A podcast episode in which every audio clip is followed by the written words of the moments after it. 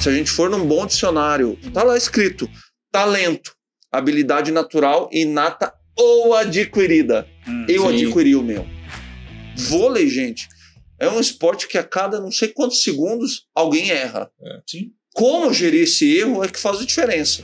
Se você não está errando, Aham. tem algo errado. Se a sua empresa não está errando, tem alguém fazendo algo muito errado. Recebi um feedback do próprio Bernardo no momento que eu fui cortado. Uhum. porque Ah, eu tá. pedi. E perguntei para ele: olha, eu quero voltar para a seleção brasileira. O que eu devo fazer para quando eu voltar não ser mais cortado? Porque eu não quero mais ser cortado. Eu não sou perfeito, não preciso ser. Uhum. É, As grandes equipes são aquelas equipes que entenderam que as pessoas não são perfeitas, são pessoas imperfeitas que se complementam. Olá, pessoal! Bem-vindos a mais um Superlógica Talks, o podcast de empreendedorismo e tecnologia da Superlógica. Eu sou André Baldini e tô aqui com meu parceiro, Marcelo Kuma. Grande André, Tudo bom? tudo na paz, graças a Deus. E hoje aqui com a gente, o André Heller, campeão olímpico, campeão mundial da seleção de vôlei masculino brasileira. Prazer, André! Seja bem-vindo, André. Muito bom ter você aqui. Obrigado, gente, pelo convite. Uma delícia estar aqui com vocês. Parabéns pelo programa. Uma delícia, delícia. Adorei o convite desde o início e agora estamos aqui para ter uma conversa gostosa. Obrigado. Uma honra ter você aqui, né? Poxa, um campeão olímpico, ele trouxe a medalha, Medalhista, pessoal, cara. medalhista olímpico, ele trouxe a medalha aqui pra gente. Mas conta pra gente, né? Poxa, você empreendeu no esporte e chegou o momento para todo atleta que é hora de fazer a, a virada. E como é que foi? Qual foi o estalo de multicampeão do vôlei para hoje empreendendo e desenvolvendo pessoas? Conta pra gente, como é que começou isso? Olha, pergunta muito ah, importante. Foi um momento muito importante da minha vida. Eu, eu, eu sempre entendi que eu deveria me desenvolver ah, de maneira continuada. Porque no início da minha carreira, eu optei pelo caminho do vôlei e era uma, um, um período que o vôlei não era visto como uma profissão. Então houve um receio, inclusive dentro da minha família, sobre o meu futuro. Tá. Eu venho de uma família bastante humilde. Uhum. Eu sou caçula de três filhos. Eu venho de uma família ah, onde, por vezes, a, a escassez imperou. Uhum. As minhas irmãs professoras e o filho mais novo, caçula, indo jogar vôlei no clube. Né? Então, isso foi, foi, um, foi um momento de, de temor da minha família. Afinal de contas, não, o vôlei não era visto, o esporte não era visto como uma profissão.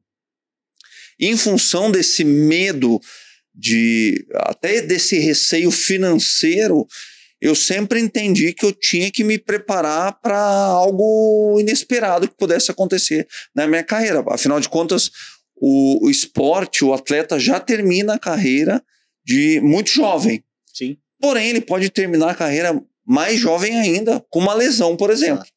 Então, esse medo foi, num primeiro momento, que me pu- impulsionou a entender que eu não poderia parar no, no, no tempo.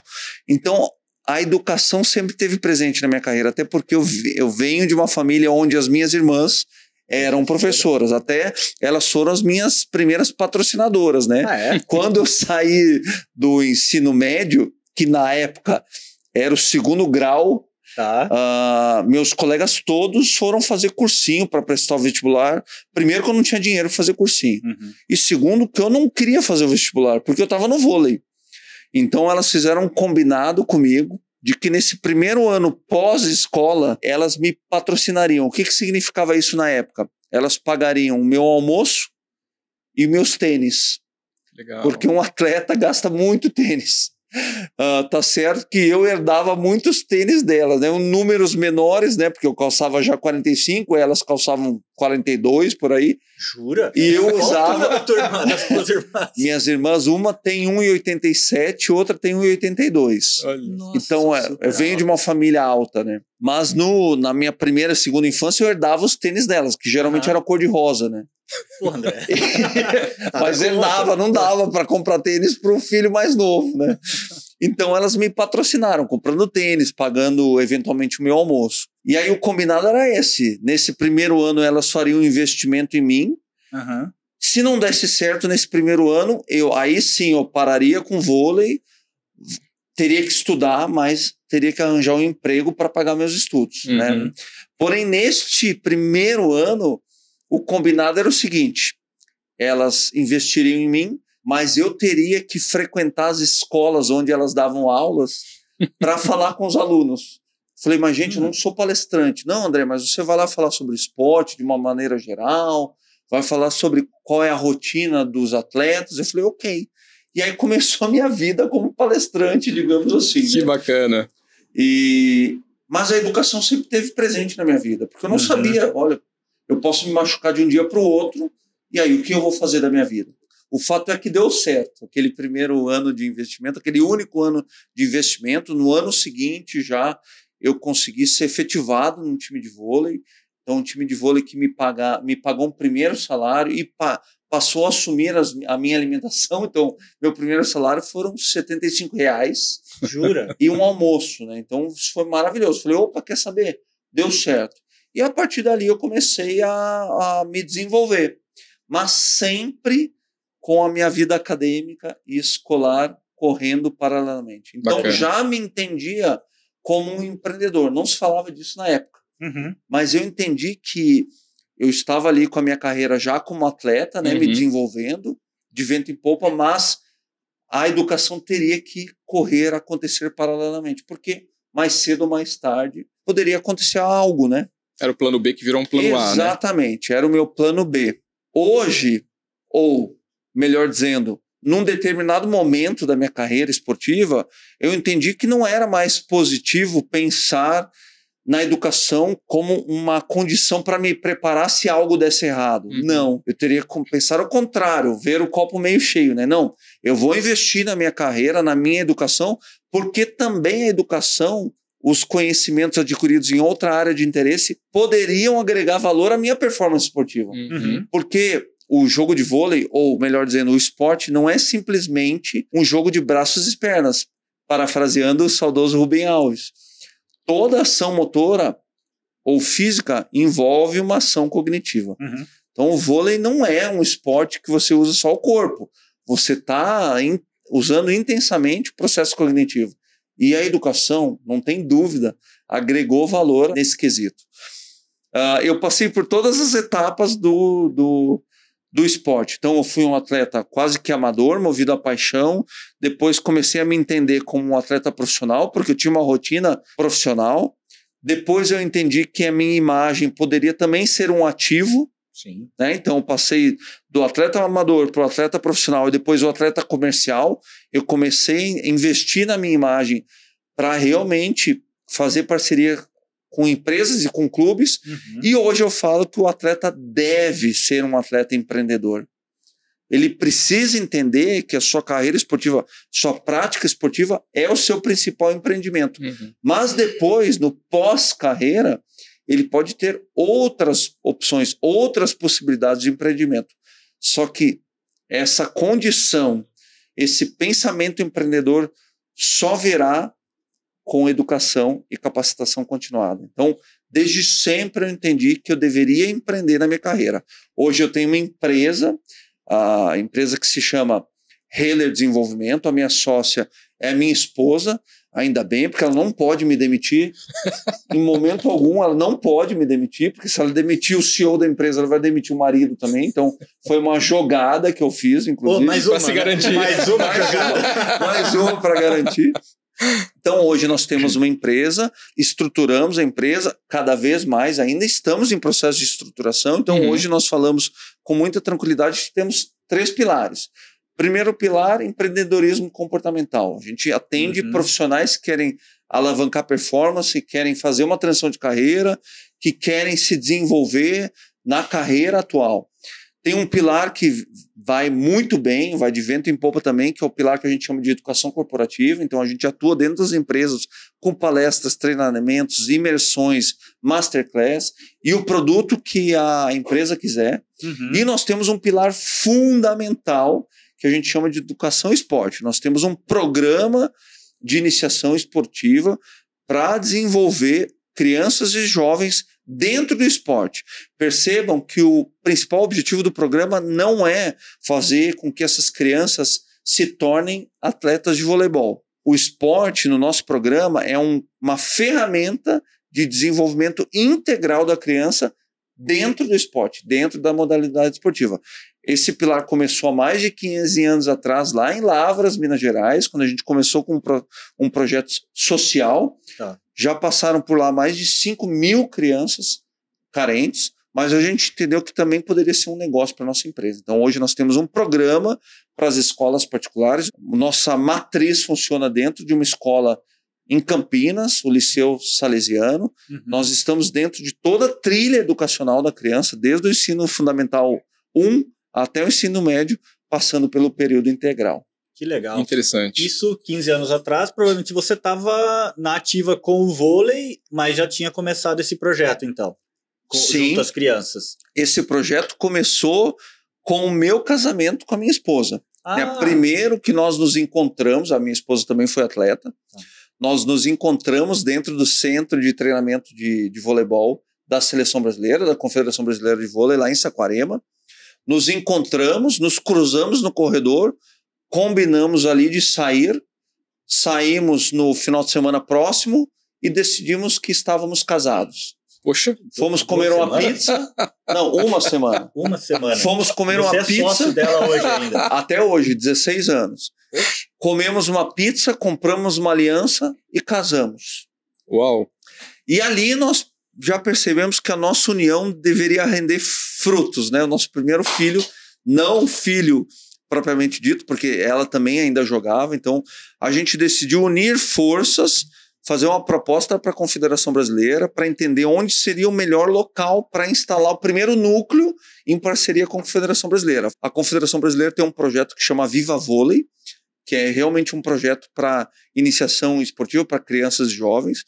Então, nós tínhamos dois locais que poderiam nascer esse primeiro projeto, da fruto da nossa união. Novo Hamburgo, a minha cidade natal, Sim. ou Lavras, Minas Gerais, a cidade natal da minha, da minha esposa. E a gente percebeu que Lavras tinha mais, tinha um mercado mais propício, uhum. tinha uma região uh, no entorno de Lavras muito carente, muito frágil, então era ali que a gente tinha que a, implantar nosso primeiro núcleo. Nós conseguimos fazer uma parceria com a Universidade Federal de Lavras, a Sim. UFLA, uhum. onde fica o nosso coordenador pedagógico, que foi o primeiro técnico da minha esposa, o professor Marcelo Teixeira. Ele é o nosso coordenador pedagógico até hoje, mora em Lavras, cuida desse núcleo e a gente encontrou tudo que a gente precisava para implantar esse núcleo. Esse núcleo leva o nome da minha esposa, então chama Viva Vôlei Marcele 11. Marcele é o nome da minha esposa, uhum. 11 é o número da camisa que ela jogava. Sim. Nós fomos os padrinhos, uh, podemos chamar assim, somos os mantenedores até hoje, porém há muito tempo já que o núcleo é autossustentável. Hum, então a gente bacana. tem a parceria da UFLA, esse núcleo é comandado, é liderado pelo professor Marcelo Teixeira e funciona até hoje. Nós só transferimos o conhecimento adquirido nesse núcleo social para um programa para as escolas particulares, transformando esse núcleo, esse programa, num negócio mesmo. Então, hoje, nós temos dentro do Liceu Salesiano aqui em Campinas. Acabamos de fechar negócio com um grande clube de Campinas também. Não vou falar ainda agora, ou talvez no final do programa, Opa. a gente faz uma sus um suspense Boa. aqui. Tudo bem, a gente Mas solta estamos... pinguinha aqui, a gente... Já tem ali do lado, né, André? Nós estamos negociando com outras escolas também. Legal. Agora é importante que se diga, porque eu sou entusiasta, sou estudioso do esporte, assim como a minha esposa também, né? Fomos transformados pelo esporte. É importante que se diga, sim, o recurso é o esporte, é o voleibol. Mas mais do que...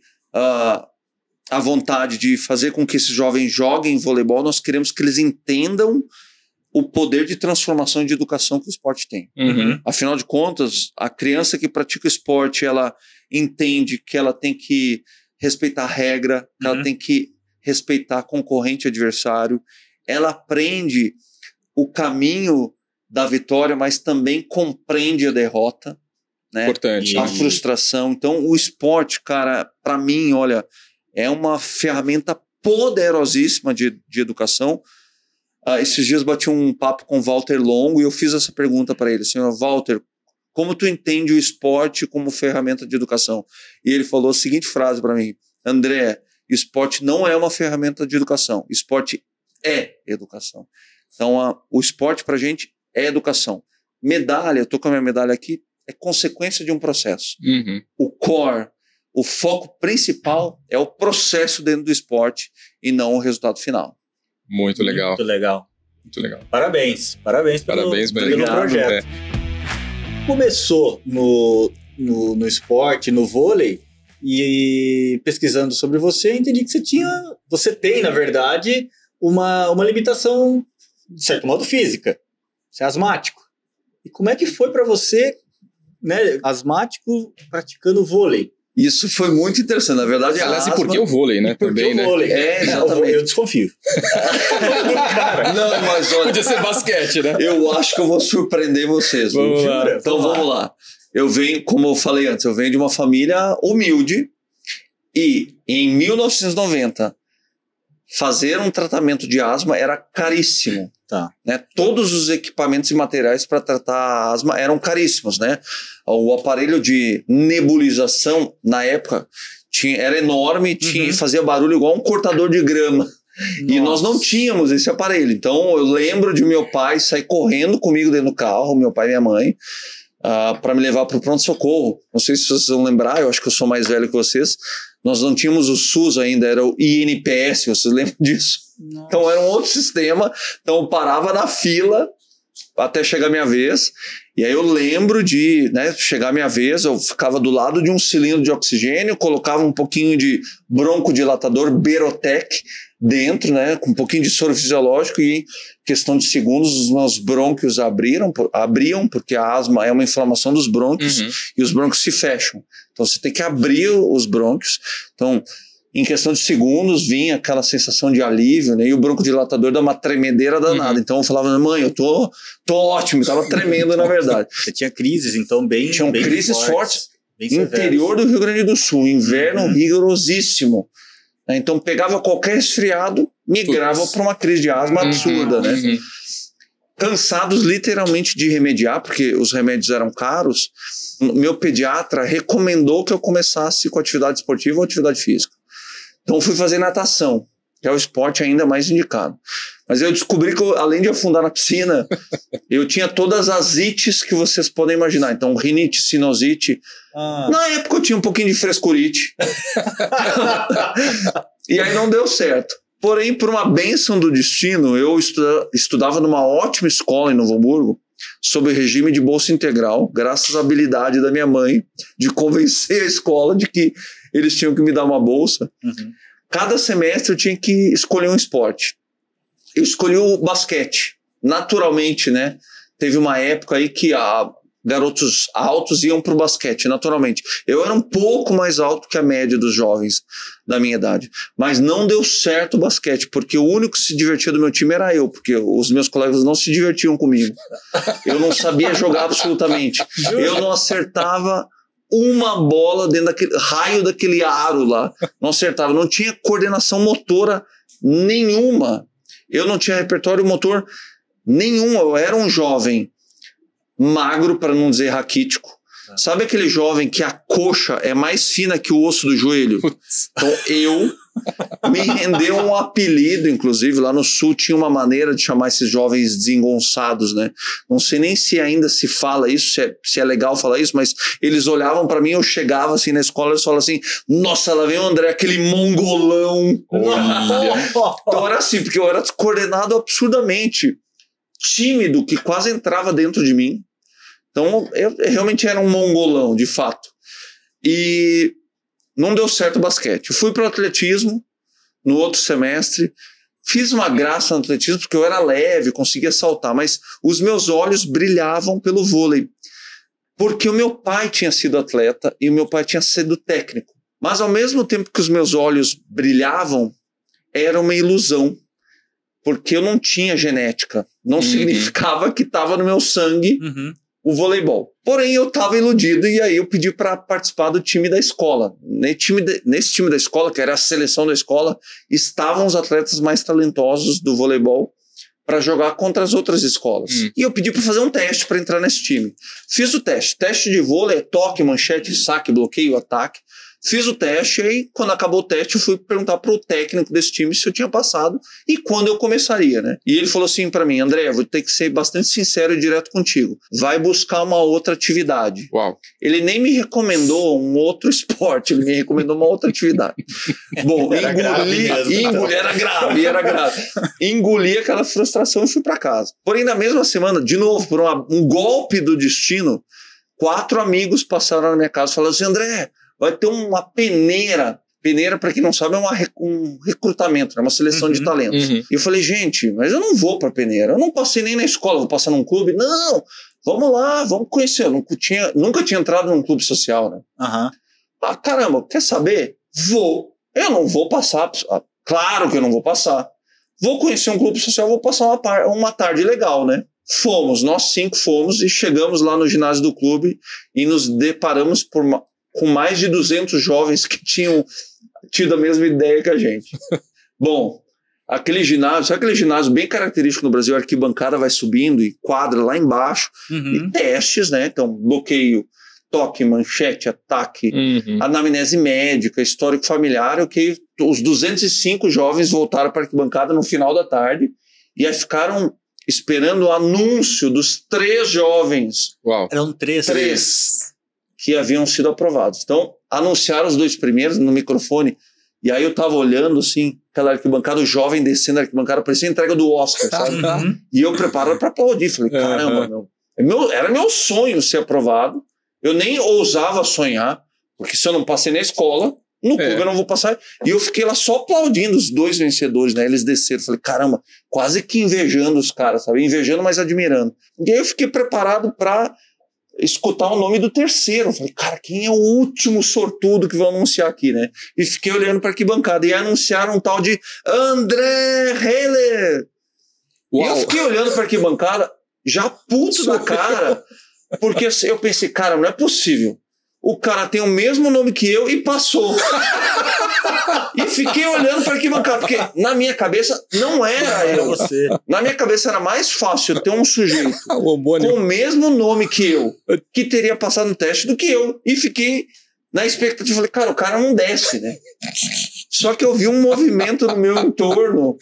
Falei, peraí, André, é você? Falei, ah, claro que não sou eu. É óbvio que não sou. André, é você. E o tal do André, ele não descia da arquibancada. E aí os meus amigos, André, é você, você. Bom, me convenci que estavam me chamando. Mas aí resolvi levantar com a primeira vez, gente, tinha 14 anos, primeira vez que eu tive alguma convicção na vida. Levantei convicto e fui até lá falar pros caras: não sou eu. eu tava convicto de que eles tinham errado. Eu tava convicto É. de que eles tinham errado. E eu falei, pessoal, vocês chamaram um tal de André Heller, é meu nome, mas não sou eu. e os- eles perguntaram, André, peraí, você é o André Heller? Sou eu. Você nasceu no dia 17 de dezembro de 1975? Minha voz até afinou. Sim! você é o garoto que tem asa? Bom, aí eu desmanchei. Sim, sou eu! Olha, É então você você passou, cara. Eu falei, não é possível. Bom, para surpresa de todo mundo ali, inclusive a minha, era eu o terceiro selecionado. Que bacana. Mas logo- que não estava amarrado, amordaçado o André Não, Heller. exatamente.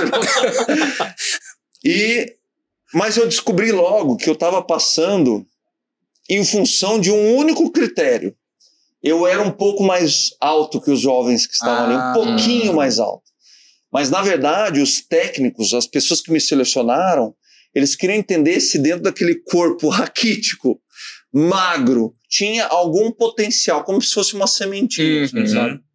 Depois eu fui estudar sobre talento e realmente talento para o Instituto Gallup, por exemplo, que é a Uhum. maior, maior organização de análise de pessoas do mundo, no vo- vocabulário Gallup, talento é um padrão de pensamento, emoção e comportamento, mas é só um padrão, é um potencial, é uma Uhum. sementinha que a gente tem. Uhum. E eles queriam entender se eu tinha essa sementinha. Eu tinha convicção de que eu não tinha sementinha alguma. Né? Mas eles queriam entender se dentro daquele corpo, dentro daquele jovem, tinha uma sementinha. E eles descobriram que tinha. Mas o meu maior desafio, gente, é, no primeiro momento, nos primeiros meses, não foi desenvolver habilidades técnicas, gestos técnicos do voleibol.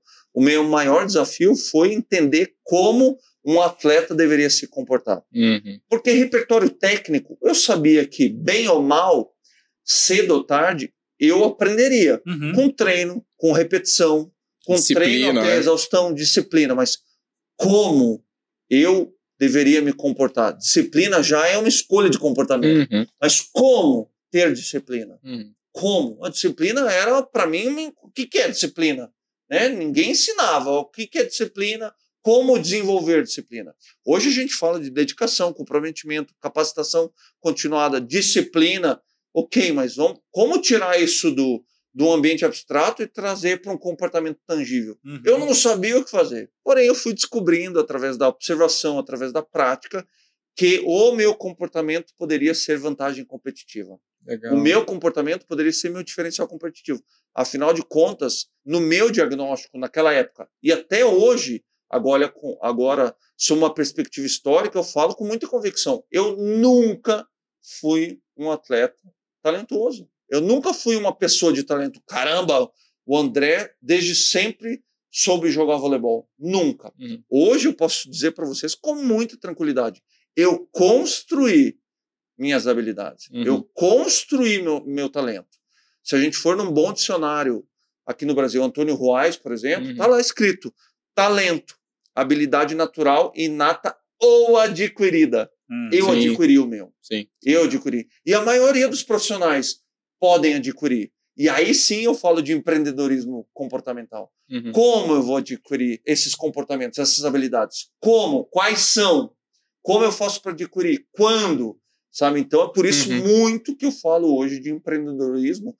E eu não preciso ser um empreendedor, eu não preciso ter uma empresa para ser um empreendedor. Hoje a gente pode falar de intraempreendedorismo. Sim. Eu posso Sim. ser CLT e ser um empreendedor dentro Bem- da minha função, dentro da minha posição. Então, Perfeito.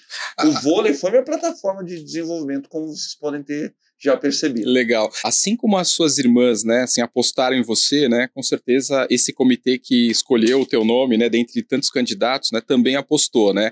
E o quanto foi importante para você nesse começo de carreira o, o seu técnico, né, os técnicos que trabalharam com você, os líderes ali dentro do esporte. Como é que foi a visão deles? O que você compartilha de aprendizado com essas pessoas e que foi fundamental também para você reconhecer as suas limitações, né? Mas com essa orientação também é, trabalhar para superar e, e aflorar as outras coisas que você tinha de qualidade. Como é que foi o papel da liderança sobre a tua formação? foi determinante. Na verdade, nada teria acontecido se não fossem os técnicos, os professores, os líderes, os treinadores que passaram pela minha vida. Alguns fizeram com que eu aprendesse na marra ou até na base da, entre aspas, chicotada, Uhum, né? Eu estou falando de esporte e de performance. uhum, E dentro do esporte vai sobreviver o melhor, é performance uhum. e o mercado é muito restrito. Mas muitos deles me instigaram, sabe? Me desafiaram, me distenderam, que é uma palavra que a gente gosta muito, né? Aquela coisa de saber quando esticar o elástico, quando relaxar, sabe? Uhum. Esse processo de distensão, de desafio, de relaxamento é muito importante dentro do esporte. Então, Uhum. muitos deles foram fundamentais para que eu entendesse o que fazer. Porque, na verdade, sempre se trata de assumir a responsabilidade, Uhum. né? Porque não foram eles que, que treinaram, eles me desafiaram, ou melhor dizendo, eles me encorajaram Uhum. a treinar. Né? Não eram eles que treinavam, eles faziam com que eu escolhesse treinar. Eles faziam com que eu escolhesse me aprimorar. Eles, eles me ensinaram a entender como gerir uma derrota, como gerir uma frustração, Uhum. como entender uma limitação. Isso é fundamental para quem Uhum. quer empreender. Perfeito. Né? Limitação, e é uma coisa que o senso comum não fala sobre esporte, atletas de excelência, e aí já falando sobre profissionais de excelência, Uhum. entendem a limitação como condição temporária, não como cárcere privado. Uhum. Eu não estou encarcerado. A minha limitação não é prisão perpétua. Uhum. Limitação é, é condição temporária. Eu só vou aprimorar aquilo que eu tomo conhecimento de que precisa ser aprimorado. Uhum. Nesse sentido, limitação é ponto de partida. Uhum. A partir do momento que eu tomo conhecimento que eu preciso aprimorar ou adquirir uma habilidade, aí sim eu devo escolher aprimorar de fato. Eu vou falar, vamos contextualizar Boa, isso para as pessoas Boa. entenderem dentro Legal, do esporte. legal. Então, eu entendi desde o primeiro momento que o gesto técnico, que a gente chama dentro do esporte fundamentos técnicos, eu deveria desenvolver mais do que qualquer pessoa, porque eu não tinha repertório motor. Uhum. Então, vamos falar sobre o toque dentro do vôlei, que é aquele, aquele gesto que você faz, um pega a bola com. A gente faz um movimento de triângulo em cima da testa Uhum. e vai fazer um movimento quase segurando um pouco a bola. É o que o levantador faz dentro do vôlei. Uhum. É fundamento básico e importantíssimo. Num primeiro momento, eu não sabia fazer um bom toque. Como que eu fui aprender isso? Quando meu técnico me mandou para a parede, falando, André, cara, você precisa investir para desenvolver esse fundamento que é o mais básico do voleibol, mas é o mais importante. Uhum. Olha só, você vai lá para a parede, você vai manter as pernas entreabertas, um pé na frente do outro, joelhos semiflexionados, você vai usar o corpo inteiro para fazer esse movimento, você vai fazer um movimento de formar o- um triângulo com os dedos entreabertos em formato de, de garra, e o, o- você vai distender, você vai flexionar e estender o seu braço e antebraço até você fazer um bom toque. E eu fiquei na Uhum. parede, gente, a semana inteira. Comecei com cinco toques consecutivos, 10 toques, fiquei lá fazendo 500 toques até aprimorar esse movimento. Mas antes de eu aprimorar uma habilidade técnica, eu fi- fiz uma escolha Uhum. por aprimoramento. Uhum. Sim. Então, ele me instigou, ele me encorajou, ele me mostrou o caminho. Olha, o caminho é esse. Uhum. Agora você tem que escolher percorrer esse caminho, o outro. Então, o papel da liderança na minha, na minha carreira esportiva foi fun fundamental. Eu posso Uhum. citar Carlos Javier Weber, foi um dos técnicos mais importantes da minha carreira, um argentino, Uhum. e o próprio Bernardinho, né, que todos conhecem. Uhum. O Bernardinho foi fundamental na, na minha vida. Foi ele que me cortou da seleção brasileira, que foi o meu maior ponto de inflexão, por exemplo, Uhum. dentro da minha carreira. Que bacana. Conta pra gente sobre, sobre esse corte, porque imagino que você já estava na seleção. é, poxa, na Uma seleção. frustração, né? É, cara? mas é um lugar que todo mundo quer estar, né? Todo atleta quer, quer estar lá e, e, e você é cortado. Conta pra gente, qual foi a sensação? Você quis enfiar a mão na orelha dele? Tô brincando. Vocês já- vocês já viram algum vídeo meu falando sobre isso? Porque quase, viu? Foi quase. então conta pra gente. Pô, eu quis brincar. Eu fui, eu fui para a seleção em 1998 pela primeira vez na Tá. seleção adulta. Sim. Seleção juvenil 1996. A adulta, que é a profissional que a gente chama, 98. Disputei minha primeira Olimpíada em 2000 em Sydney, na Austrália. 2001, quem assumiu a seleção brasileira no comando foi o técnico Bernardinho. Tá. Logo de cara, ele implantou a metodologia dele, a filosofia dele. Treino acima de tudo. Ele tem uma frase famosa, não sei que é de, não sei se é dele de fato, mas ele falava muito: a vontade de se preparar precisa ser mesmo, tem que ser maior até mesmo do que a vontade de vencer. É a preparação que Uhum. leva para a vitória, não tem Uhum. jeito, leva ao resultado. Isso ele mostrava na prática. Treinávamos no primeiro momento em três períodos, coisa, coisa que é surreal para o esporte brasileiro. Uau, né? Surreal. Mas treinávamos. Porém, no final do primeiro ano, fomos campeões pela primeira vez da Liga Mundial. Uau. E aí, quando você é campeão, quando você consegue o resultado, você olha para trás e fala, valeu a pena treinar em, Uhum. Em três períodos. Mas mais do que o treino físico, técnico, tático, ele queria implantar uma cultura. E isso ele conseguiu. Em 2002, era um ano muito importante para essa geração, porque em nenhum momento da história, até, até aquele período, uma seleção brasileira de vôlei masculino havia vencido um campeonato mundial. Olha. Uhum. Nós não tínhamos o, o campeonato mundial ainda. E era um ano de mundial, que seria disputado na Argentina. Uma semana antes de a seleção embarca- embarcar para a Argentina para disputar o campeonato mundial, o Bernardinho tinha que cortar um atleta na minha posição. Só 12 atletas poderiam ser inscritos. Nós estávamos em 13. Estava sobrando um atleta na minha posição, central, meio de rede, aquele profissional responsável pelo bloqueio, ataca aquelas Uhum. bolas rápidas pelo Sim. meio. Então sabia que um da minha posição iria dançar. Nós treinamos no Mineirinho, estávamos em Belo Horizonte, voltamos pro hotel antes de subir pro, se- subir pro quarto, porque a, minha programação era subir pro quarto, tomar banho, almoçar, descansar, porque à tarde tinha mais treino Uhum. uma semana antes do Campeonato Mundial. Antes de subir, me chamaram o preparador físico me chamou falando que o Bernardinho queria conversar comigo numa sala de reuniões. Eu falei, pô, mas agora? Não dá para falar comigo depois, eu tô cansado. Falei, não, não tem que ser agora, é importante. Bom, gente, aquele, o, o corredor do hotel, né, se agigantou Ah, até a sala de reuniões, porque eu pensei, ou ele vai me elogiar, né, ou ele vai me cortar. Uhum.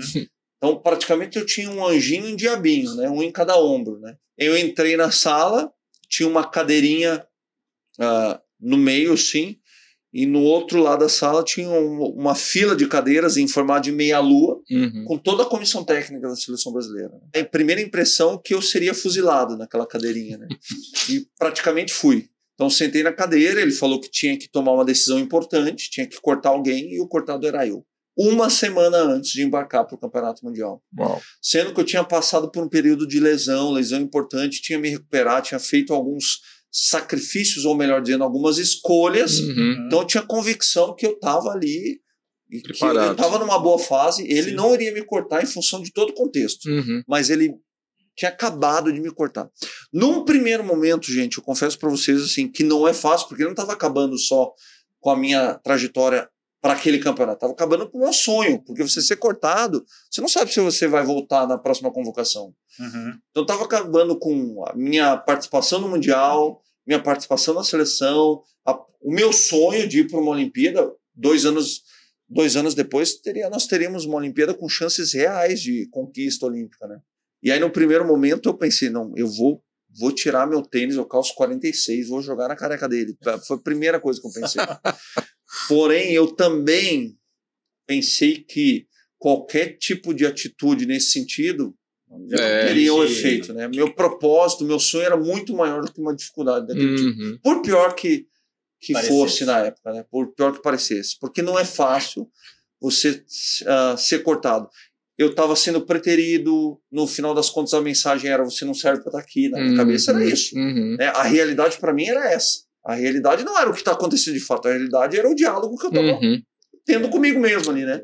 Pô, o, cara não, assimilando. o cara não gosta de mim, o cara tá me perseguindo, o cara, ele tá dizendo que eu não sirvo, eu sou pior que os outros, né? Então eu contei um monte de historinhas pra mim que eu, Uhum. cara, eu tô com vontade de dar um tapa do lado da orelha, da orelha dele, né?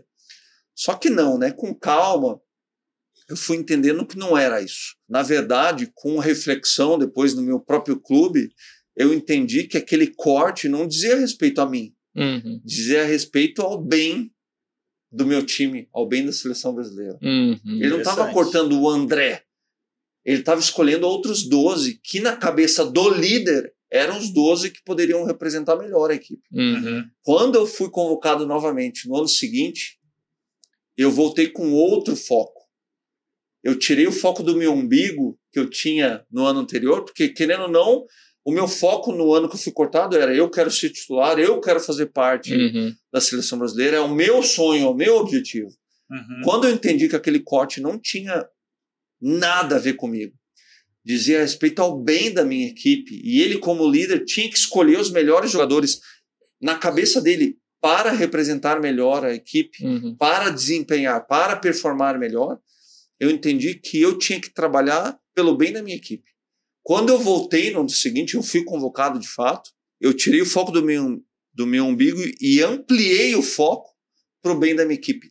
Tudo que eu fazia, tudo que eu fazia, treino, jogo ou nos bastidores, eu fazia pensando o que é melhor, o que é o melhor para a minha equipe. Uhum. Interessante. Eu sendo titular Uhum. ou reserva Uhum. tudo que eu fazia era pensando em agregar valor para minha equipe. Uhum. Bom, o resultado é que nunca mais sequer eu fui cogitado ser cortado. Se fui, não me interessava, Uhum. porque eu entendi que trabalhando, oferecendo o meu melhor para a minha equipe, eu também eh, saía vitorioso, sendo Uhum. titular ou reserva.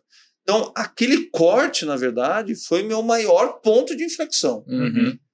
a partir dali eu tinha sempre possibilidades dentro do mercado porque eu criei uma eu construí uma imagem de que o André era um jogador que trabalhava para a equipe Uhum. nunca me faltou mercado nunca me faltou equipe até meu último ano de prática esportiva em Campinas Uhum. que fui chamado para capitanear um time em Campinas dentro do próprio projeto eu fiz uma transição de carreira. Então, até hoje eu estou nesse projeto. Já passei por várias posições, várias funções, mas aquele corte foi meu ponto de inflexão em entender que a minha vantagem competitiva deveriam ser, sim, continuar sendo as minhas escolhas de comportamento. Uhum. E uma das escolhas de comportamento que eu entendi que poderia ser meu diferencial competitivo é trabalhar para a equipe. Sim. Tá. Na minha carreira, tudo mudou a partir desse ponto. Ah, interessante que você está colocando, e eu vou até explorar um pouco mais. Na, na tua percepção, nessa leitura que você fez, ah, você identifica que então foi quase que um corte, não por questões técnicas, mas por questões comportamentais. Ou, ou você chegou a receber um feedback do, do, do, do Bernardinho, enfim? Ou do não sei, da comitê, né? Da comissão. Pe- Recebi um feedback do próprio Bernardo no momento que eu fui cortado. Uhum. Porque Ah, eu tá. pedi. Ah, Eu tá. pedi, Bernardo, depois que eu acalmei, depois que passou a vontade de jogar meu tênis na cabeça dele, Uhum. e eu falei, Bernardo, eu não concordo, me posicionei, eu não concordava com o corte. Ok, eu, tenho, eu tinha direito de- Aham, de, óbvio. ter essa posição. Falei com calma e perguntei para ele: olha, eu quero voltar para a seleção brasileira. O que eu devo fazer para quando voltar não ser mais cortado? Porque eu não quero mais ser cortado. Uhum. E ele me deu duas informações: uma técnica, que eu deveria melhorar a minha técnica de bloqueio, e uma comportamental. Ele me via exercendo um papel de liderança, mas eu não exercia. Uhum. Então voltei para casa, arrumei minhas malas, fui pro meu clube em Santa Catarina e tinha duas informações. A técnica, mais fácil de a Sim. gente aprimorar. Uhum. Vou treinar. Vou treinar, vou treinar. Não só treinava, como eu comecei a fazer quase que uma espécie de benchmark para entender o que, que os principais, os melhores bloqueadores do Brasil faziam. Então fui assistir vídeo dessas pessoas, desses profissionais, fui assistir meus próprios vídeos para entender o que eu já fazia bem, o que eu fazia que não era bom, o que eu deveria aprimorar.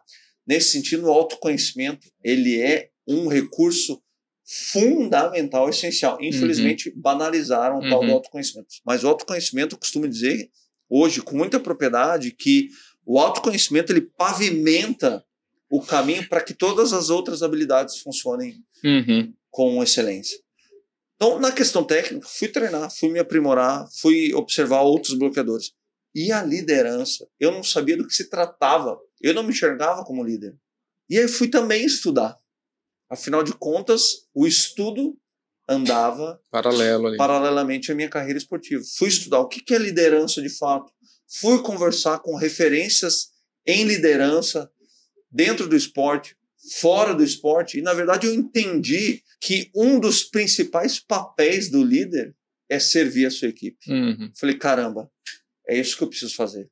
Eu preciso voltar para a seleção brasileira e servir a minha equipe, servir a cada integrante, a cada colega, a comissão técnica, servir o propósito da minha equipe. Uhum. Eu tô lá para servir. Eu não tô lá para alcançar um objetivo, uma meta, um sonho individual. Se eu alcançar o sonho, o objetivo, o propósito da equipe, o meu objetivo também vai ser contemplado. Legal. Então foi onde a chavezinha mudou e foi de novo o meu maior ponto de inflexão. Bacana. Eu tenho mais uma curiosidade. Vai lá, isso. vai lá.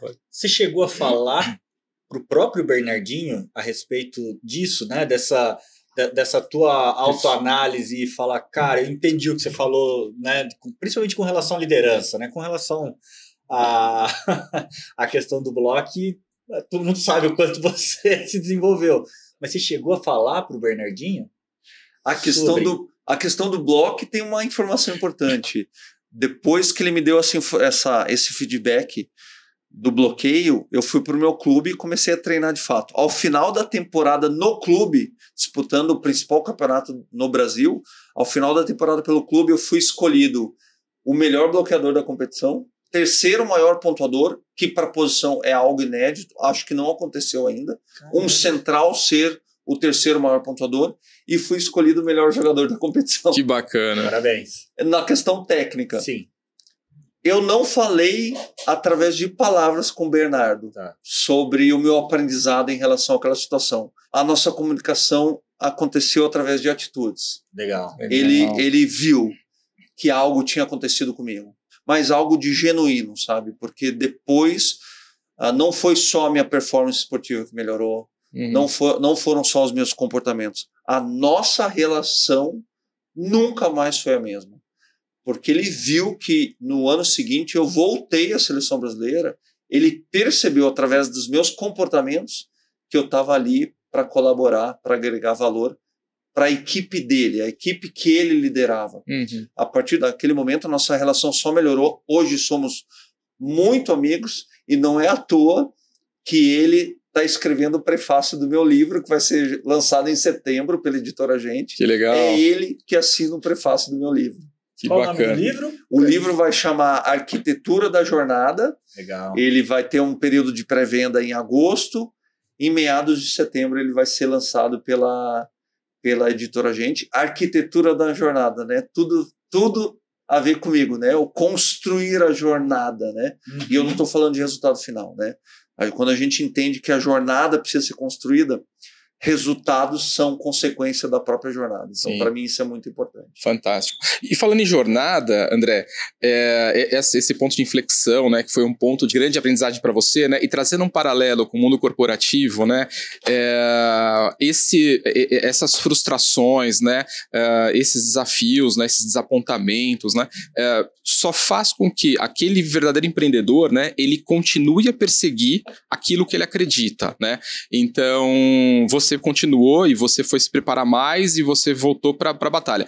Tem mais alguma, alguns exemplos como esse na tua carreira que a gente consegue fazer alguma um, traçar um paralelo com o empreendedor do de negócios, né, em geral, eh, cê- que você pode compartilhar? Nossa, vou, vou compartilhar um case meu, inclusive. Por tá? Hoje, o core da nossa empresa são as palestras e- e os eventos corporativos. Eu amo fazer, amo fazer, é o core do nosso trabalho, Uhum. é o core da nossa empresa. Porém, há 15 anos atrás, eu ainda jogava, mas já me identificava, já identificava essa possibilidade, porque Uhum. já me atraía esse mercado. Eu tinha que partir para o mercado. Estou falando de 15 anos atrás. Só que eu não tinha o repertório que eu tenho hoje, não tinha nem as formações que eu tenho hoje, Uhum. não tinha o conhecimento que eu tenho hoje. Mas eu queria entrar no mercado. Então eu fui com tudo. Falei, não tem maneira melhor de aprender do que botar no mercado um produto. Uhum. Mínimo produto viável. Ó, lá. E, porém, o meu produto era pequenininho ainda, eu não sabia ainda, não tinha ah, a- o processo de roteirização, a apresentação visual, a retórica, oratória, tudo que depois eu fui adquirindo, fui Uhum. sentindo a necessidade de adquirir.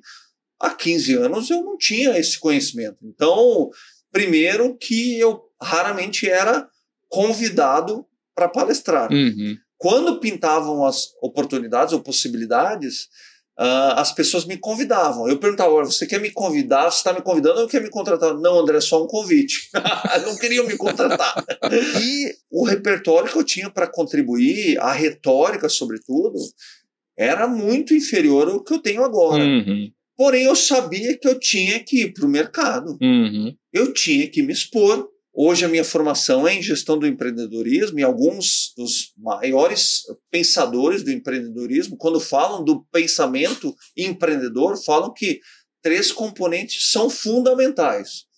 Primeiro, responsabilidade. Você assumir responsabilidade. Você é o responsável em fazer o seu negócio funcionar. Isso não pode ser um peso. Uhum. De novo, se a gente for para o significado etimológico, num bom dicionário, a gente vai ver que responsabilidade não é peso, não é carga. Responsabilidade é capacidade de dar resposta. Uhum. É você, quando assume a responsabilidade, você se sente capaz realmente de assumir aquilo. Segundo componente, autonomia. Você constrói autonomia. Você precisa ser autônomo. Não no sentido de fazer tudo sozinho, mas entender que está ali tudo com você. Você Uhum. precisa construir esse caminho. E terceiro, assumir riscos. Não correr risco. Assumir risco. Uhum. Risco faz parte do pensamento empreendedor. Risco faz parte da rotina do empreendedor. Mas não é risco por risco, não é só um argumento retórico. Você vai entender que você vai botar um produto no mercado e você pode falhar Claro. né? É o mínimo produto viável. Você Uhum. coloca um produto no mercado, você retoma ele para fazer ajuste. Você Perfeito. joga ele no mercado de novo. Uhum. E isso funciona nas- na nossa carreira Uhum. de uma maneira geral. É se expor. Né? E foi o que eu fiz há 15 anos atrás. Gente, chegou. Teve palestra que eu passei vergonha. Não sei se eu passei vergonha de fato. Uhum. Eu me senti envergonhado. Você- Tá. Claro, porque eu te sentia frio na barriga, Uhum. eu senti medo. Falei, meu Deus, eu decorei um roteiro e não consegui desempenhar porque eu travei, paralisei na, Uau. na, na hora. Tive que improvisar depois, eu fui aprender até que improviso tem técnica. Sim. né? Você não improviso não é fazer qualquer coisa. Uhum. Não é gambiarra. Improviso tem técnica, Uhum. retórica fala sobre isso. E eu tô falando de 15 anos. Agora, com propriedade, eu vejo que tudo valeu a pena. Bacana. né? Tudo valeu a pena. Quantos e quantos eventos eu fiz? Centenas de eventos eu Uhum. fiz de graça. Porque eu Uhum. entendi que eu tinha que me expor. E se expor é correr risco. Uhum. O Sim. empreendedor precisa se expor, precisa entrar no mercado, precisa jogar um produto no mercado, vai errar. Vai errar. Eu entrevistei o José Tolov para o meu livro. José Tolov é o fundador do Great Place to Work Uhum. no Brasil. Ele Uhum. hoje é presidente do Great Place to Work na América Latina. Uhum. E ele falou uma frase maravilhosa, vindo de quem veio, né? José Tolov. Uhum. Great Place to Work hoje é uma, uma potência.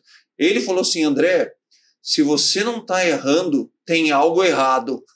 É fenomenal. Simples assim, né? Simples assim. É. Se você não está errando, Uhum. tem algo errado. Se a sua empresa não está errando, tem alguém fazendo algo muito errado. Sim. Você tem que ir para o mercado e você vai errar. Hoje a gente fala assim, olha, vai errar. Então erra rápido, erra rápido, porque o erro vai te fornecer, fornecer um dado, uma informação que é valiosa, que a vitória não te traz. Uhum. Então vamos errar rápido. Isso é muito importante a gente Sim. entender. Até dentro do esporte, né? Uhum. Vôlei, gente, é um esporte que a cada não sei quantos segundos alguém erra. Sim. Como gerir esse erro é que faz a diferença. Que vai diferenciar o time que é perdedor daquele que vai vencer um set, um ponto ou até um jogo. Muito legal. A gente falou de muito aprendizado na dor, né? E, mas, mas- e a vitória? Não, óbvio, não é que nunca te forneceu, mas traga. Você tem algum exemplo de aprendizado que você trouxe da vitória? Porque às vezes ela camufla né, a- alguns defeitos. Você tem alguma, alguma situação que te vem em mente de, poxa, a gente venceu porque a gente conseguiu corrigir isso durante a partida, enfim, não sei. Sim, sem dúvida, sem dúvida. Vou, de novo, vou aqui revisitar uma situação pessoal, Hum, tá? Que é muito importante. É uma das situações mais bacanas assim da minha carreira. Olimpíadas de 2004, chegamos para em Atenas como assim favoritaços, né? Uhum. Todo mundo já nos enxergava como campeões olímpicos, inclusive nós. Jura? Tá? Nós sabíamos que ninguém havia treinado mais Tá. do que a gente, que ninguém havia se dedicado mais do que a gente, que ninguém havia trabalhado melhor do que a gente, juntos. Uhum. Nós sabíamos isso.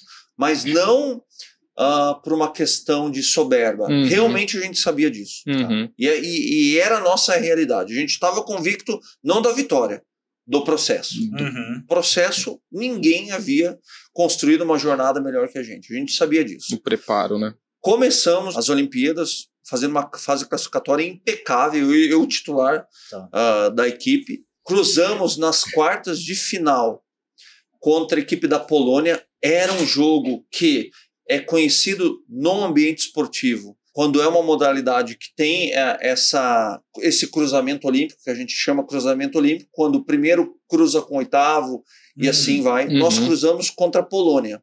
Nosso cruzamento era a Polônia.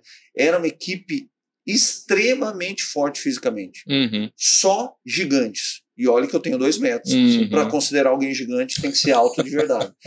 e as quartas de final, num cruzamento olímpico do vôlei, é um jogo muito cruel. Porque se você ganha, você fica entre os quatro. Se você perde, você pode ficar até em oitavo. Uhum. Então é um cruzamento muito nervoso. Jogamos contra a Polônia e ganhamos 3 a 0. Eu joguei muito bem. Eu havia me preparado assim. Nós, na verdade, havíamos nos preparado muito bem. Avançamos para as quartas de final. Jogo contra os Estados Unidos. Uma equipe que naturalmente já me deixava um pouco mais nervoso, porque Uhum. eles são muito disciplinados tecnicamente e taticamente. É, é a cultura deles, disciplina. Não treinam tanto, mas eles são muito disciplinados. Então eu já entrei naturalmente mais nervoso para esse jogo. Uhum. E começou o jogo, eu como titular da equipe, mas eu não estava na minha melhor jornada. Uhum. E eu sabia que eu estava nervoso. Era o nervosismo que estava me travando, Uhum. sabe? Porque no esporte a gente tem, tem uma coisa que é muito importante. Você, para estar com a melhor performance no jogo, quando o seu melhor precisa ser colocado ah, em prática, você precisa estar plenamente consciente daquilo que você tem que fazer. Você tem que mobilizar todos os recursos que você construiu ao longo de todo o período de preparação.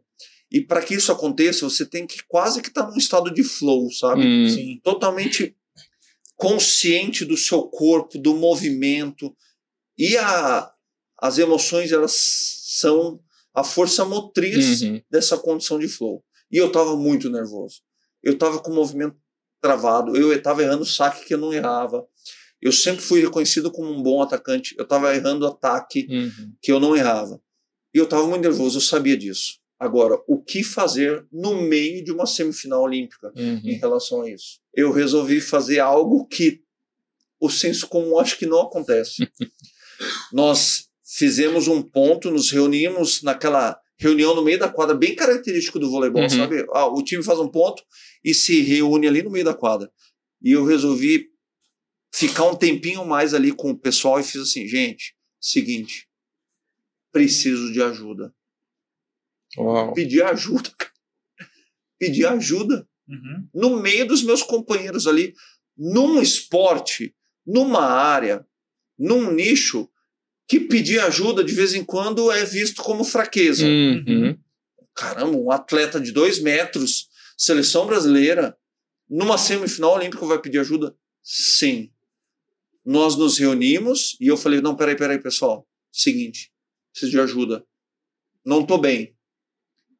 Todos, todos me abraçaram ali e falaram assim: tamo junto, André. Bacana, Fica cara. tranquilo. Gente, eu nem sei o que eles fizeram para me ajudar. Uhum. Eu só sei que, pelo fato de eu ter manifestado o que eu estava sentindo, tudo mudou. Uhum. Foi um dos meus melhores jogos da Olimpíada de Atenas 2004. Uhum. Minha performance, assim, eu estava a 70%. Não vou dizer para 100, que é Uhum. quase impossível a gente alcançar 100, mas para 95 eu fui. Uhum.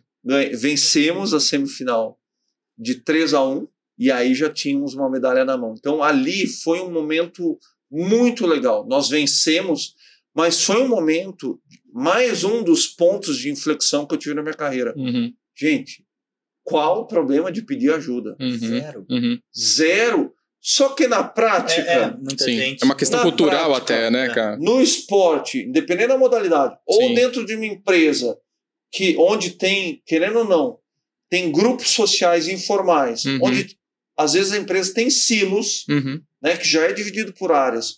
Você fala assim, gente, não sei ou não estou conseguindo, é um paradigma muito grande de ser quebrado. Uhum. né? Então, o esporte me ensinou, meu amigo, André, você não é perfeito, não tem jeito, não adianta nem tentar ser. Uhum. Não é. Tá precisando de ajuda? Levanta a mão e pede ajuda. Uhum. Isso é muito, muito poderoso.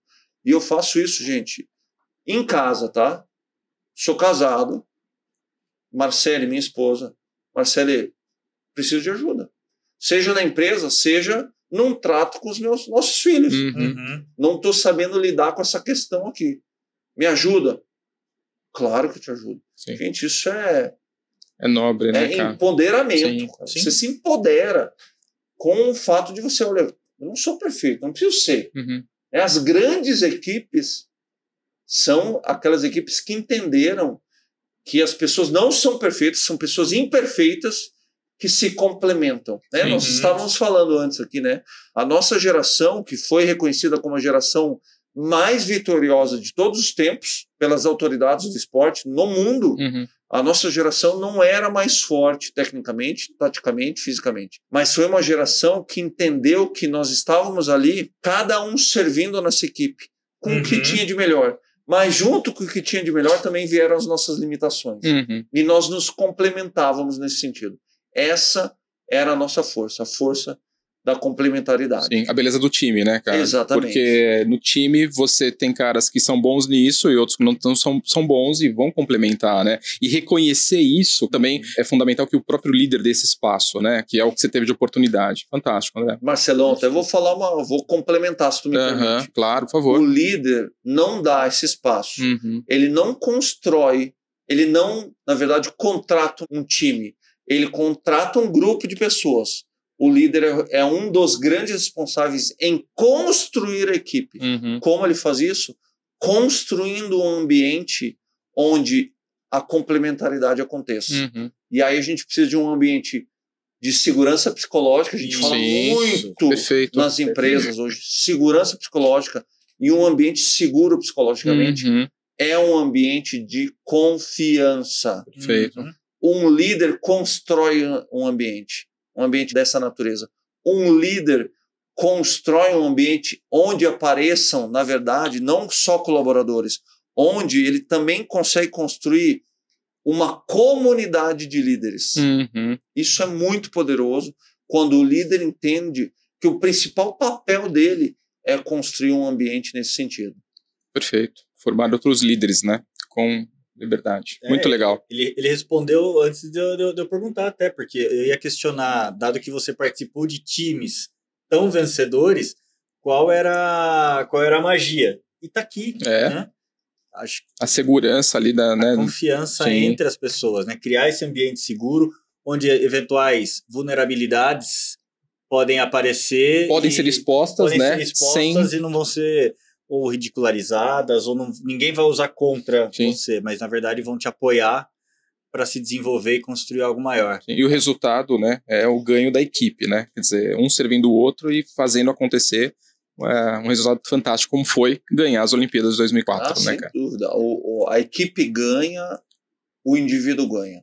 Legal. O que diferencia um grupo, simplesmente um grupo de uma equipe de excelência, vamos chamar assim, é Uhum. que uma equipe de excelência são pessoas que têm um propósito em comum, que têm funções bem claras e definidas. Isso se determina através da, da comunicação. Aham. né? E aí tem um equívoco que rola no ambiente organizacional, não só organizacional, mas em equipes, né? Que comunicação não é majoritariamente você falar Uhum. né? Comunicação é escutar, de fato, né? Não é à toa que a gente tem um monte de cursos de oratória e pouquíssimos cursos de Escutária. curso de escutatória, né?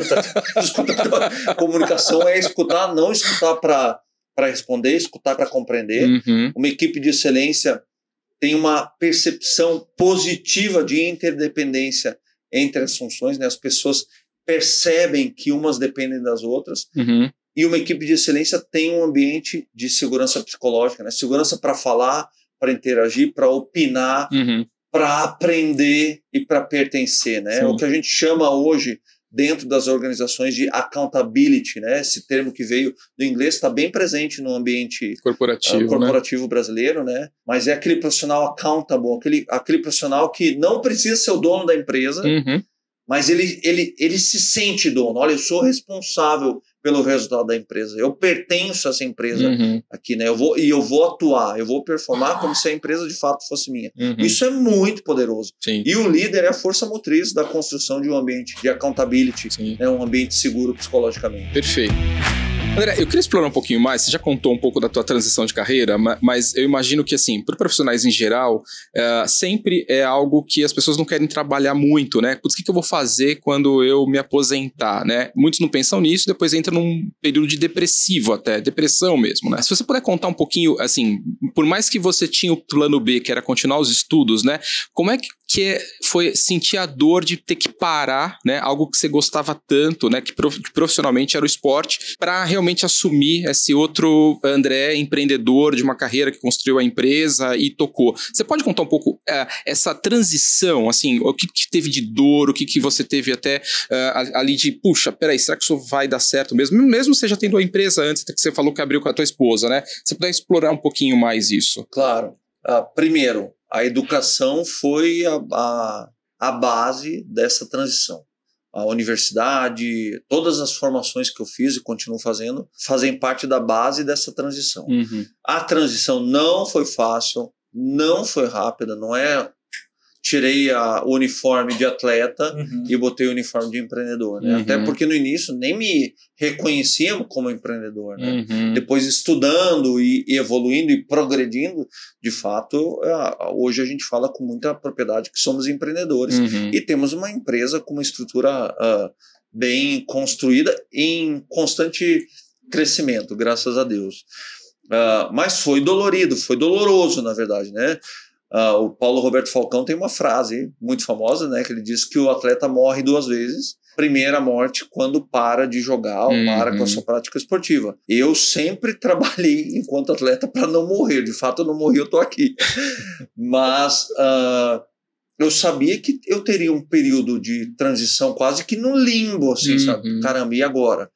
Né? Porque uma coisa é, ok, eu fui adquirindo competências, habilidades, conhecimento, fui, fui transformando esse conhecimento em aprendizado através do uso da prática, mas teve um tempo que eu, eu achei que eu estava no limbo, né? Uhum. né? Não sabia muito para onde ir, atirei para todos os lados, eu entendi que eu tinha que ir para o mercado, tentar várias possibilidades, né? até entender qual era a oportunidade que eu queria, que eu gostaria e como eu faria, como eu transformaria essa oportunidade em realidade. Aí Uhum. veio toda a questão da área comportamental, né? Mas foi um período difícil, foi um período que eu vivi um certo luto, foi um período dolorido, Uhum. doloroso. E aí até aconteceu uma, uma- um episódio muito engraçado, porque eu me aposentei num domingo, né? Parei, com, meu jogo de despedida foi num domingo, Uhum. e na segunda-feira a Rede Globo pediu para gravar uma matéria comigo, ah, almoçando com a minha mulher, num shopping center, aqui em Campinas.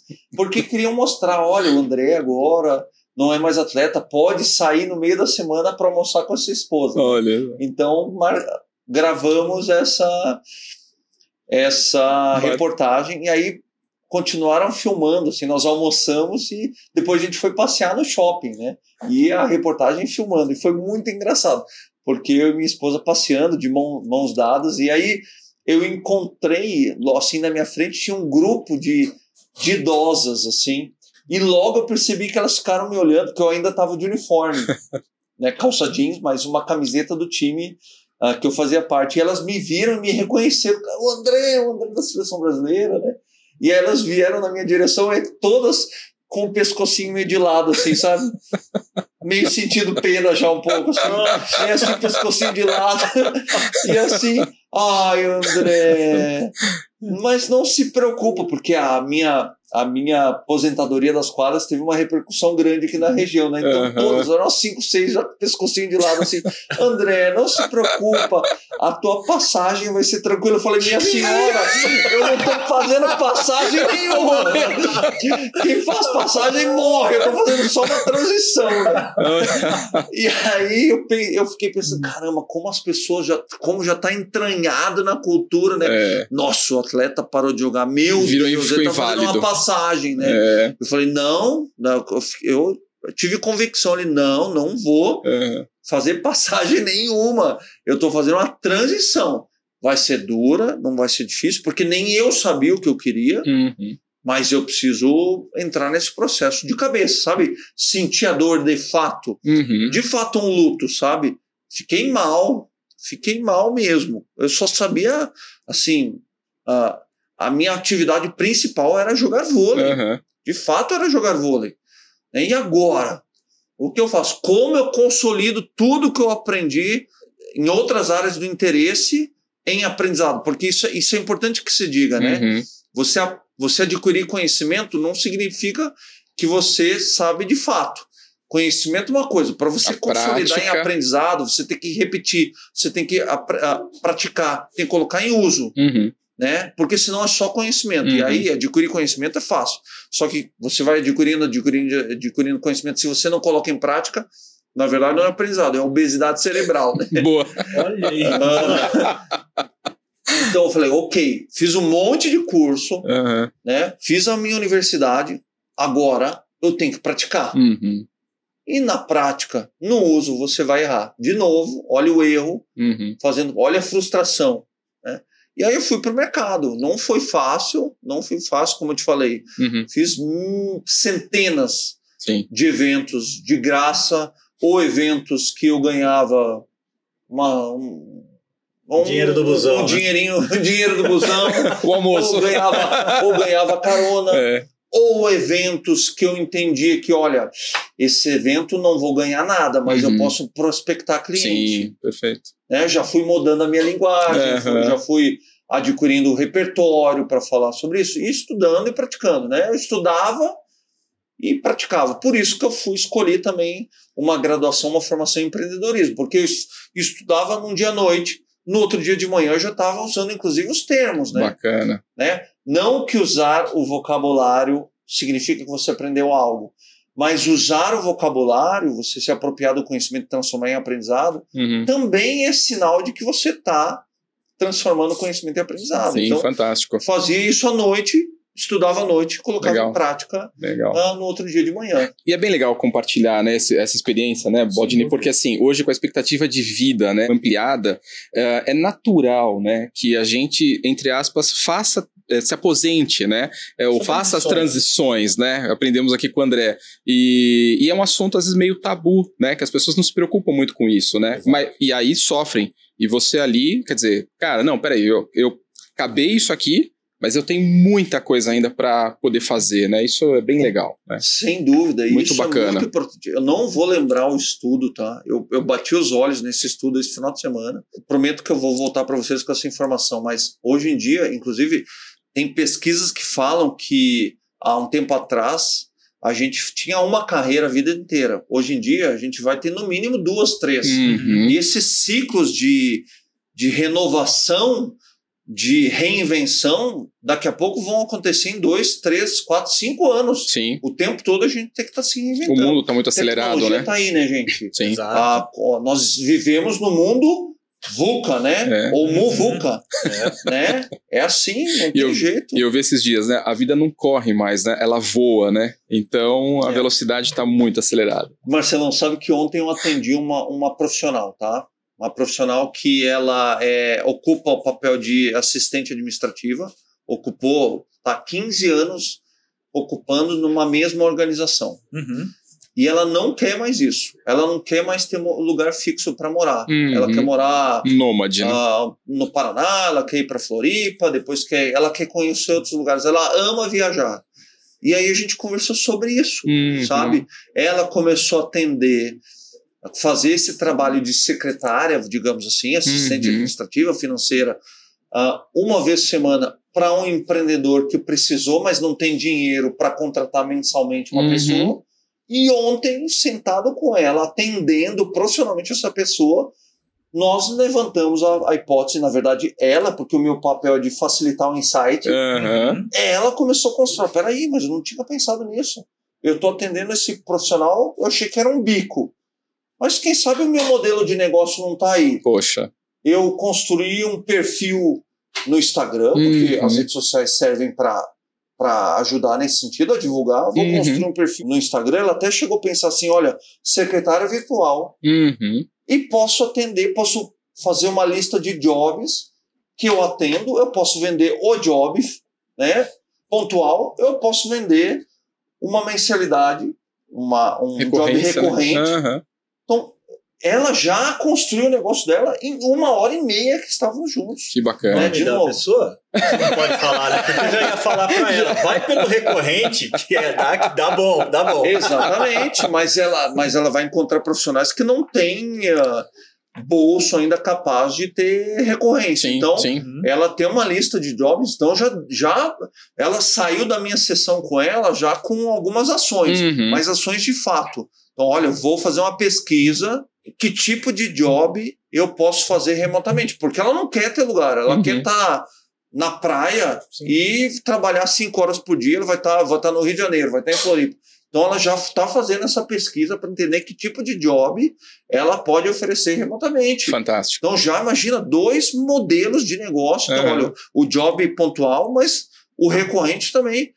Isso ontem, em uma hora e meia. Já Que pensei legal. em nome de perfil no Instagram, como vai divulgar, quando e como patrocinar. E isso Legal. é muito legal Que bacana. para eu que trabalho no empreendedorismo Uhum. comportamental. Acho que agora eu trouxe um case concreto ah, aí. bem real, Aham. porque o que eu fiz, eu não entendo da área dela, mas eu facilitei um insight, digamos assim, sabe? Eu fui nutrindo a jornada dela e a, na maioria das vezes a gente faz isso com perguntas uhum. para que ela tivesse os próprios insights. Sim. E ela construiu as ações. O empreendedorismo não é uma conversa motivacional aqui. O empreendedorismo Nem... é pragmatismo puro. Verdade. Tanto é que no início da minha carreira, quando só me convidavam, eu falei disso antes, era assim, André, você faz palestra motivacional? Eu, eu falava, gente, eu canto, danço, sapateio. me chama para qualquer coisa. Há 15 anos. Hoje, quando me perguntam, e eu recebo essa pergunta toda semana, uhum. ou quase todo dia, André, você faz palestra motivacional? Hoje, com convicção, falo, não. Uhum. Minha palestra não é motivacional. Minha palestra é pragmática.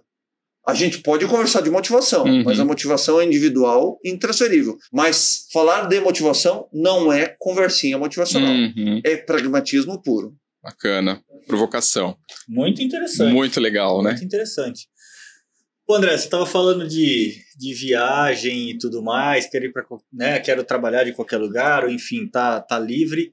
Mas eu tô de olho nessa relíquia que você trouxe lá de Atenas, cara. Porque vai lá, Baldini, bota à vontade, medalha, vai. Essa medalha tem três segredos que eu quero contar para vocês. Então, o primeiro segredo Conta pra gente, né, medalha, né, Baldini? Conta pra gente. É pesada, cara. O primeiro segredo sobre essa medalha de ouro.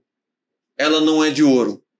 Uau! Tá? A, essa medalha ela é composta mais ou menos com 92% de prata e os outros 8% um blend de outros materiais, outros metais, tá?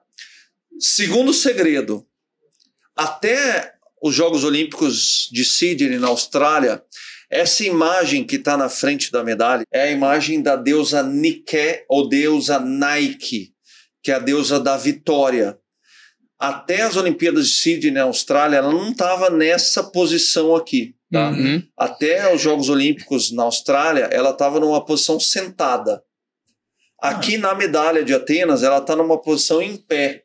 Porque as autoridades, né, sobretudo o Comitê Olímpico Internacional, mudou a posição da deusa Nike ou deusa Nike. Porque quando os Jogos Olímpicos voltaram para Atenas, na verdade, estavam voltando ao berço dos Jogos Olímpicos uhum, Antiguidade. Né? Então, era, foram os Jogos da Era Moderna uhum. voltando ao berço dos Jogos Olímpicos da Antiguidade. E aí eles resolveram mudar a posição da deusa Nike, ou deusa Nike, colocando essa, ela nessa posição aqui, que é em pé, mas na verdade não é em pé, porque é uma deusa que tem asas. Essa posição significa que ela está chegando de um voo hum. para entregar a medalha ao vencedor da modalidade. Olha que legal. Curioso, hein? Muito legal. Puxa. Agora, terceiro segredo. No verso da medalha, vou mostrar aqui de novo. No verso da medalha, existem duas versões sobre o que está escrito no verso, tá? Eu não vou pedir para vocês lerem o que está escrito, porque está em grego antigo. É, a gente é, ainda não. Eu acho que. Faltamos ainda isso. Não tô, ainda não sou fluente. Né? Assim que eu recebi a medalha, ela estava no meu peito, eu olhei no verso da medalha e vi essas quatro linhas com palavras que eu até hoje não, não, não entendo se eu for tentar ler, mas eu sei do que significa, o que significa. E aí logo eu fui buscar uh, alguém para me ajudar uh, a traduzir. Uhum. Aí encontrei um departamento lá do Comitê Olímpico Internacional e eles me deram duas versões. A primeira versão oficial é que essas quatro linhas correspondem a quatro frases que fazem parte do hino olímpico, que uhum. é um dos símbolos das Olimpíadas, como uhum. a tocha, os arcos, o fogo olímpico. Uhum. A versão romântica, que é a minha versão preferida, é que aqui está escrito em grego antigo que a deusa da Olimpíada, a deusa Nike Nike, me escolheu para ser o guardião dessa medalha. Né? Então eu não sou o dono dessa medalha, eu sou simplesmente o guardião dessa medalha. Que bacana. Mas o mais interessante, quando eu fui estudar, quando eu fui pesquisar sobre a deusa Nike, ou a deusa Nike, é que ela é a deusa da vitória. Mas as, a, a vitória só é possível, a deusa Nike, ela só consegue voar ou correr quando ela está acompanhada de uma outra deusa, que é a deusa Atina ou Atena, uhum. que é a deusa da habilidade, do aprendizado e do conhecimento. Então, olha que legal, olha que hein? bacana, né? A história. tem todo um, uma, uma, um contexto retórico aqui, mas olha que bacana, né? A vitória só acontece quando ela está acompanhada do aprendizado, do conhecimento, das competências. Que legal. Né? Isso é maravilhoso. Fantástico. né? Maravilhoso. Então, essa, essa medalha aqui não é o símbolo simplesmente da minha vitória no esporte. Ela representa toda a minha jornada dentro do esporte. Fantástico. Né? Muito bacana. Então eu não sou o guardião dessa medalha. Na verdade, eu sou o guardião da minha jornada dentro do esporte. A minha jornada dentro do esporte não acabou. Sim, perfeito. Ela vai acabar só daqui a muito e muito tempo. Sim, sim. Então eu, eu, eu, na verdade, faço sempre um convite quando eu conto essa história toda. Essa história é real, realmente ah, é, tem um contexto histórico. Mas eu sempre, eu sempre faço um convite para as outras pessoas, que as outras pessoas também assumam esse, esse papel de guardiões, né? Uhum. Das, das próprias jornadas, né? Isso é empreendedorismo. Sim, perfeito. Né? Empreendedorismo é isso, é você assumir o papel, eu sou o guardião da minha história. Perfeito. Isso é muito legal. De novo, não é conversinha motivacional, Uhum. é puro Pragmatismo, pragmatismo. perfeito. É, O, o primeiro empreendedorismo que a pessoa pode despertar é da própria carreira, né? Sim. É, da vida dela, né? E, mas é muito bacana você compartilhar com a gente. Obrigado aí pelas palavras, muito legal. E que aula, hein? Pô, cara, rendeu, hein, Baldini? Rendeu, rendeu bastante. André, agora me conta uma coisa. é, que você é um estudioso de longa data e, e- e vem se aprimorando é, há tempos, tá Claro, claríssimo. né? Agora, no meio desse monte de informação que você tem por aí, que a gente tem à disposição por aí, é, onde é que você consome, o que, que você mais consome de informação para se manter atualizado, para se, pra se desenvolver? Ótima pergunta, viu? Olha, va- eu bebo de várias fontes. Eu acho que o grande segredo, se é segredo, mas é um caminho bem bacana, é você pesquisar e buscar conhecimento em várias fontes. Então, Uhum. vamos lá. Redes sociais? Sim, tem muito conteúdo bom. Uhum. Nesse sentido, temos que ter um filtro poderoso, porque ao mesmo tempo que tem conteúdo bom, como este nosso ambiente aqui, Uhum. né, como o podcast de vocês, também nós temos conteúdos ruins, né? Porque o que mais nós temos hoje são ah, profissionais que vendem receitas secretas ou poções mágicas, Uhum. tá? E a vida real não é assim, tá? Pois é. Né, essas receitas. ah, Eu, eu venho da alta performance esportiva, da excelência, eu venho de um ambiente de alta performance e excelência, e não existem receitas e não existem poções mágicas. Não existem. O que existem são componentes que você pode escolher componentes que servem para você e que você vai nutrir a sua jornada. Uhum. Mas não existe uma receita Uhum. cuidado com profissionais que vendem receitas prontas né, e poções mágicas. Uhum. Né? A vida real não acontece no mundo online. Uhum. A vida real acontece nos bastidores da vida offline. Isso é importante. Livros são, são uma fonte maravilhosa de conhecimento, e aí eu vou puxar a sardinha para o meu lado. Eu tenho duas super professoras Ah, na família. E uma delas, a Sabrine, que é uma especialista em literatura e língua portuguesa, minha irmã ah, mais velha, ela vai me matar se, se escutar eu falando minha irmã mais velha. Mas ela o tem uma é frase. Você fala a idade. né? É, ela- é mais experiente. Ela, ela, ela fala, ela tem uma frase maravilhosa. Ela fala muito assim, André. Ela sabe que eu gosto de livros de conteúdo, Aham. né? Muito, eu amo livros de conteúdo. Mas ela fala assim, André, não esqueça de beber da literatura clássica, dos, das obras literárias, da Uhum. ficção, Uhum. do romance. Nós temos, meu Deus, autores maravilhosos no Brasil. E aí eu perguntei para ela, mas por que você toda vez me fala isso? E ela tem uma frase maravilhosa. Ela fala assim: porque a literatura liberta o pensamento e nos tira da normice cotidiana. Uau. Cara, olha que maravilhoso Uhum. isso. Eu vou até repetir, não é frase minha, tá? Tá. Tem uma, uma autora, minha irmã Sabrine Heller. André, a literatura liberta o pensamento e nos tira da normice cotidiana. Uhum. E olha que maravilhoso, gente. Peter Drucker tem uma frase maravilhosa. Ele fala assim: a rotina devora o pensamento estratégico. Olha como as duas, Sim, Uhum. sim. dos dois pensamentos se aproximam. Literatura e negócios. Cuidado com a rotina. Cuidado com a rotina, porque se você não estiver atento à sua rotina, a sua rotina vai, vai devorar a sua estratégia. Uhum. Cuidado, liberta o pensamento. Sai da sua caixinha, sai do seu quadrado. Uhum. Né? As possibilidades são infinitas. Você só tem que sair da sua rotina, do seu quadradinho e parar de pensar que tudo é óbvio. Uhum. né? E a literatura, ela tem esse poder, né? Beber de várias fontes. Então, eu consumo sim livros de conteúdo, adoro, Uhum. adoro. Busco sempre conteúdo com embasamento científico. Isso é muito importante. Legal. De profissionais reconhecidos. Uhum. Mas não estou falando só de profissionais ah, que são PHDs, não. Tem muito profissional que não está nas redes sociais, que não tem milhões de seguidores, mas que tem conteúdo bom. Uhum. Então, as, beber de várias fontes é importantíssimo. Mas também vou para ficção, vou para o romance, para realmente dar essa, esse oxigênio para o nosso cérebro é- Uhum. e para a cognição. Isso é muito importante. Formações, né, gente?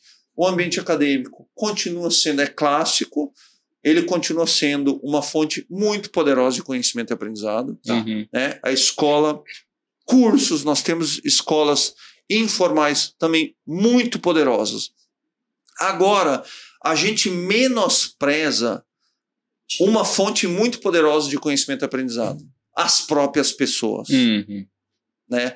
Tem um livro muito legal que é do Conrado e eu nunca sei pronunciar o sobrenome dele bem. Conrado Schlossauer, alguma coisa assim. O autor do Lifelong Learners. Uhum. Ah, Ele que me perdoe se eu não pronunciei o sobrenome dele certo, mas o Conrado, eu, eu inclusive assisti uma aula dele e ele ele fala assim de uma ma- com tanta propriedade, ele fala assim, gente, não vamos menosprezar o poder de uma conversa para você adquirir algum conhecimento ou, ou algum aprendizado. Uhum. As pessoas também são fontes de conhecimento e aprendizado. Uhum. E é muito legal, não, e não é à toa que ele criou o Canvas Uhum. do life, lifelong learning, uhum. né? Muito legal. Quem quiser dica de livro, o Lifelong Learners é um livro muito legal. Então, é, é, eu, eu bebo de várias fontes. Gente, você não tem, não, vocês não precisam ter dúvida, dúvida que daqui eu vou chegar em casa e fazer algumas anotações do que vocês me ensinaram também. Legal. Vocês talvez não saibam disso. Mas sim, todas as oportunidades são oportunidades de a gente adquirir Legal. conhecimento e, e consolidar em aprendizado, né? Isso é Eu não sei o que Isso a é gente muito bacana. ensinou com pergunta, né? Mas com certeza a gente aprendeu bastante, né, Eu Valdir? também acho, eu aprendi bastante. A única coisa que eu me lembro de ter feito foi a indicação para cliente dele que vai para recorrência. É, isso aí. Bem legal. Cara, André, poxa, foi muito bacana o papo contigo. Muito né? Eu agradeço demais você ter topado é, participar, topado ter compartilhado é, tua jornada, né? Que, que é maravilhosa. Eu tenho certeza que você ainda vai escrever muita história boa dentro dela, né? Em nome de, de toda a Superlógica aqui, do Superlógica Talks, né? E, e dos empreendedores, que eu tenho certeza que estão nos acompanhando. Obrigado por ter partilhado isso com a gente. Verdade. E parabéns, parabéns, cara. Porque você, você tem, né? Pelo jeito, a tua aula de oratória foi top, porque você fala com uma naturalidade muito bom. Gente, eu que agradeço. Oportunidades como essa são oportunidades de ouro, de fato, para mim. Uma das coisas que eu mais aprendi no esporte e cada, cada vez que eu estudo, antes eu falava que eu era um entusiasta, mas hoje eu falo com muita tranquilidade que eu sou um estudioso. E quanto mais eu estudo, eu sei que não vale a pena você ir até algum lugar ou participar de uma, de uma, de uma circunstância como essa Uhum. se você não estiver plenamente presente. Uhum. Sim. Então eu estou aqui de forma genuína, de forma autêntica, porque é uma oportunidade de ouro, né, de compartilhar, sobretudo. Então, quando eu sou chamado, hoje em dia contratado, contratado para dar uma palestra, a primeira coisa que eu falo quando eu chego na empresa, eu não vou para lá, claro que tem todo um escopo de trabalho e a gente vai chamar de palestra, mas eu não tô lá para palestrar, Uhum. eu não tô lá para dar uma aula, eu, eu tô lá para compartilhar, para oferecer um, um novo observar, Uhum. um, um outro ponto de vista, ou talvez uma outra vista de um ponto. Uhum. Né? E quando eu compartilho, eu também tenho a oportunidade de aprender novamente. Então, Sim. eu que tenho que agradecer a oportunidade de estar aqui com vocês. Não vou mais esperar convites, eu simplesmente vou aparecer, isso aí. tá Ótimo. bom? E até a próxima. Eu que agradeço. Ah, posso deixar minha, minha, minhas redes sociais? Por favor. Claro, por Então, favor. minhas redes sociais. André, pessoal, Ali. André Heller falando aqui. Posso falar direto ali? Pô! Eu fico encabulado agora. Agora eu fico Não, encabulado. É só pra você aquela câmera ali, ó. Tá bom, Corta então, pra lá, André. Corta pra... Quem quiser me acompanhar, então é facinho de me achar. Ah, meu Instagram, arroba André Heller Oficial e meu site, andreheller.com.br. Obrigado, gente. Obrigado, André. Parabéns, parabéns demais. Valeu, Kumar. Valeu, André. Pessoal, esse foi mais um Superlógica Talks, o podcast de empreendedorismo e tecnologia da Superlógica. Se você gostou, clica no joinha para acompanhar. Toda semana tem vídeo novo, né? Se você acha que esse conteúdo que a gente partilhou aqui é interessante para alguém, vai lá, compartilha com as pessoas. E mais, se você conhece algum empreendedor ou empreendedora que pode se beneficiar com isso ou que você quer ver aqui, assim como o André Heller, né? comenta aí que a gente vai atrás da pessoa e vai trazer ele para a bancada. Legal? Obrigado, pessoal. Valeu, Valdinei. Valeu, André.